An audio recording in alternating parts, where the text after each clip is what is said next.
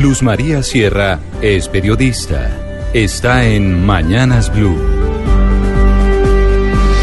Son las 6 y 20 minutos de la mañana.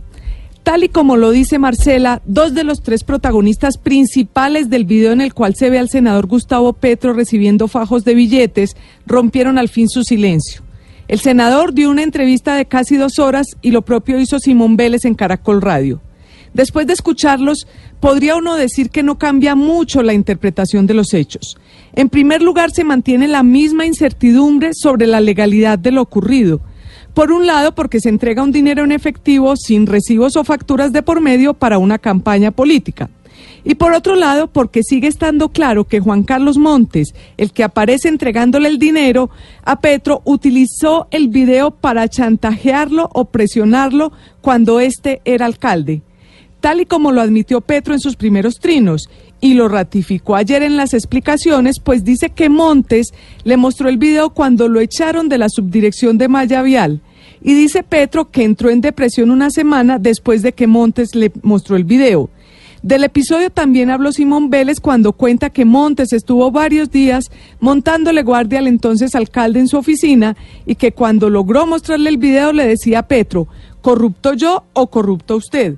Lo que no ha dicho Petro es que después de que Montes le mostró el video y a pesar de que había salido en medio del escándalo de corrupción de la máquina tapahuecos, le volvió a encontrar cupo en, en, en su administración, en el Instituto de Recreación y Deporte.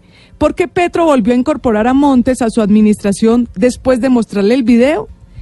En el más benevolente de los casos podría uno decir que puede ser una trampa que le puso su amigo en ese momento, sí, y que Petro cayó en ella también.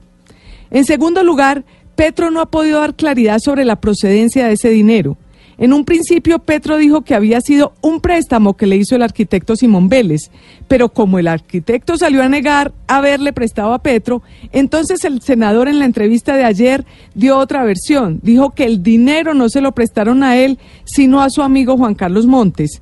Más allá de las dudas que genera el cambio de versión, si era dinero prestado para Montes, si Montes estaba asumiendo una deuda, ¿por qué le pide a Petro comisión por ese dinero? En lo que sí comenzó a ganar el pulso Petro frente al, fue frente al penalista Belardo de la Espriella en la fecha en la que ocurrieron los hechos. Petro presentó ayer un documento que demuestra que vendió en 2007 la casa en donde vivía en el momento del video y de la cual menciona su dirección, motivo por el cual el video podría no ser de 2009 como alega de la Espriella. En todo esto hay un gran silencio, el de Juan Carlos Montes. Si todo es transparente, ¿por qué no sale a dar sus explicaciones?